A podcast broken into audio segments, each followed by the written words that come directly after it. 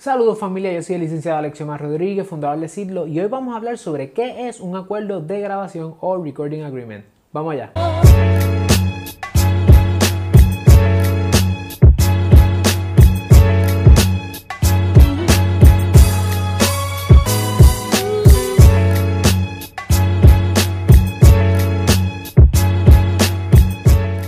Ok, en este punto ya hemos hablado sobre algunos asuntos y a buscar los videos durante, van a salir en diferentes momentos. Eh, ya, hemos, ya sabemos las cosas básicas de la industria, ya sabemos registrar una canción, ya sabemos también este, lo que es un publishing agreement, ya sabemos la diferencia entre la composición y el master. Ok, ¿y ahora qué? Pues tienes una composición. ¿Qué vas a hacer? ¿Cuál es el próximo paso? El próximo paso es grabarla, ¿verdad? So, cuando una persona va al estudio, la persona lo que hace realmente es grabar su propia composición o la composición de otra persona. Es decir, si tú eres un músico y te pagan por ir al estudio a grabar, pues tú estás grabando la composición de otra persona. Es posible que tú estés haciendo algo allí tuyo, eh, pero eso, eso se tiene que atender por un contrato y lo vamos a ver ahora. So, vamos allá. Escenario A. Digamos que yo, Alexiomar, quiero ir a grabar mi canción. La hemos enseñado en videos anteriores quiero ir a grabarla al estudio, yo llego y ¿qué es lo que hago? Pues le digo a la persona, mira, pues te voy a comprar horas de estudio, eh, necesito que por favor tengas aquí un ingeniero de sonido que me ayude a grabar, necesito también una persona que me ayude a hacer la mezcla y una persona que después eventualmente me haga la masterización.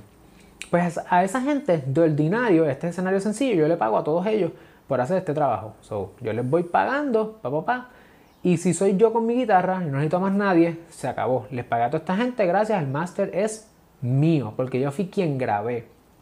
Ahora, si yo necesito traer otros músicos, pues cuando esos músicos vayan al estudio a grabarme la batería, el bajo, otros instrumentos, este, o quiero traer otras voces, esas personas, en teoría, a menos que yo tenga un contrato con ellos, ellos van a ser también co-compositores del sound recording, del master. O sea, como ellos son los que están grabando, los recording artists, ellos también tendrían inherencia en el master. Yo no quiero eso y tú tampoco. Solo lo que vamos a hacer es que le vamos a dar un contrato de trabajo por encargo, se llama también waiver, donde le decimos a esta persona, toma, te estoy pagando tanto, y el yo pagarte, todo lo que tú hagas en el estudio es mío. Así que en este escenario A2, un poquito más complejo porque ya no soy solamente con mi guitarra y mi voz, sino que estoy trayendo a otra gente.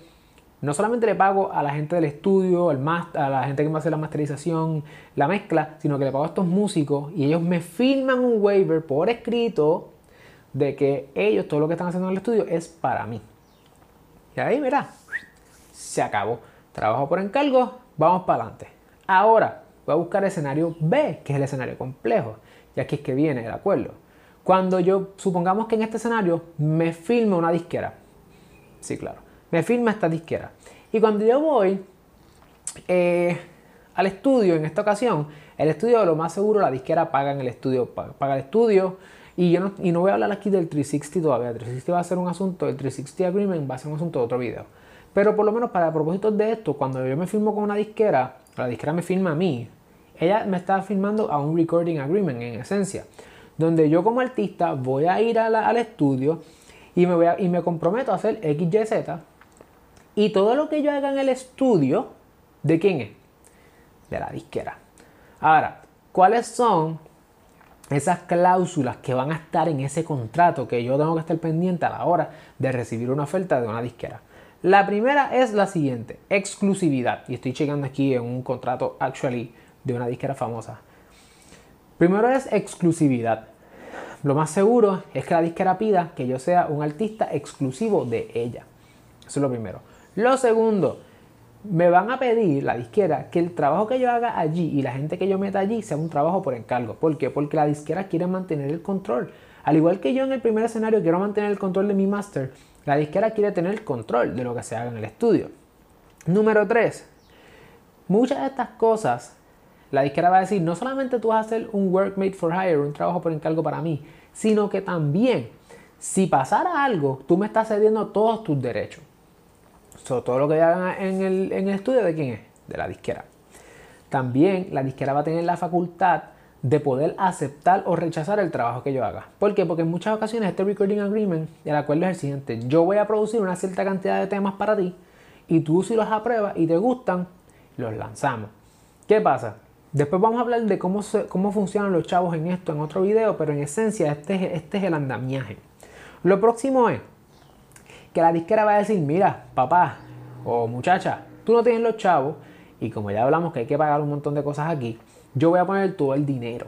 Pero yo necesito que tú me hagas un budget a mí y me digas cuánto dinero se va en esto. Tú le haces un budget, ellos te lo aprueban y ellos te pagan o financian la producción, ¿verdad? Los temas, las grabaciones, dependiendo de la cantidad. Eso pasa. ¿Cómo ellos recuperan? Vamos a hablar de eso después, en otro video. También la disquera puede pedirte, este, puedo decirte, mira, pues tú vas a hacer todas estas cosas para mí, yo voy a ser el dueño, la disquera dice, yo soy el dueño del master y yo te voy a dar a ti una participación de ese master, que son las llamadas regalías del recording artist o los royalties. Estos, estos royalties que le van a dar al recording artist van entre 10 a 25%, más o menos. Con eso tú como artista puedes negociar para adelante y decirle a un productor, por ejemplo, pues tú vas a cobrar de ese de 10 a 25%, tú vas a cobrar un 25% de mi 25%. Tú puedes hacer unos negocios bien chéveres, este, pero recuerda que esos son chavos, o cada vez que tú estás dando o cogiendo dinero, pues son cosas que tienes que considerar. Es posible también que si vas a tener más de un tema, y por ejemplo, o vas a tener más de un disco, pues la disquera diga, estos discos, este, si yo no recupero los chavos aquí, los voy a recuperar acá. Esas cosas hay que tener cuidado pendiente. Pendiente hasta qué punto tú te endeudas con, con la disquera. Ojo, la relación que tú tienes con la disquera es de deuda. So, ellos invierten en ti y tú tienes que hacer un trabajo para que ellos recuperen el dinero. Lo próximo es los sampling. Por ejemplo, si tú como artista quieres utilizar samples, eh, que son pues, mini cantitos de grabar de otros sound recordings, si tú los quieres usar, este, pues la disquera te va a decir, mira, tienes que asegurarte de que cuando hagas eso, pues no estés infringiendo los derechos de otra persona, porque quien se va a llevar la demanda es la disquera. So, van a tener que tener van a tener que atender esa situación y van a tener que atender también la situación de las regalías mecánicas, que las vamos a hablar en otro video, pero en, esencia las regalías mecánicas eh, responden a la relación que existe entre el, lo que sería el sound recording, el master y la composición. Porque no pierda la perspectiva que el master no es otra cosa que una obra derivada de la composición. Así que con eso tú vas a poder ver en el si tú quieres un es un súper resumen de un recording agreement gigante de 60 páginas y en resumen eso es lo que ocurre, ¿verdad? Esa relación de poder que existe entre tú como artista y la disquera. Ojo, esta es la parte de artista y artista es la persona que canta o que graba, es decir, quien se mete al estudio y crea el master allí con otra gente. No es lo mismo que la composición, porque es posible que tú grabes eh, canciones como hablamos al principio de otra gente. ¿Qué es lo mejor? Pues tú ser compositor, también tener inherencia en el publishing y también tener inherencia en el master. Si eso es real o no, mm, depende si tienes un buen abogado y si hay una buena negociación. Así que si te gustó este video, dale like, eh, suscríbete, dale a la campanita y compártelo con otra gente para que de esa manera la comunidad empresarial creativa y también los que, y particularmente los que están dentro de la industria creativa de la música que puedan ir a orientarse y poder tener mejores negocios. Así que cualquier duda, ponla en los comentarios y seguimos. Gracias.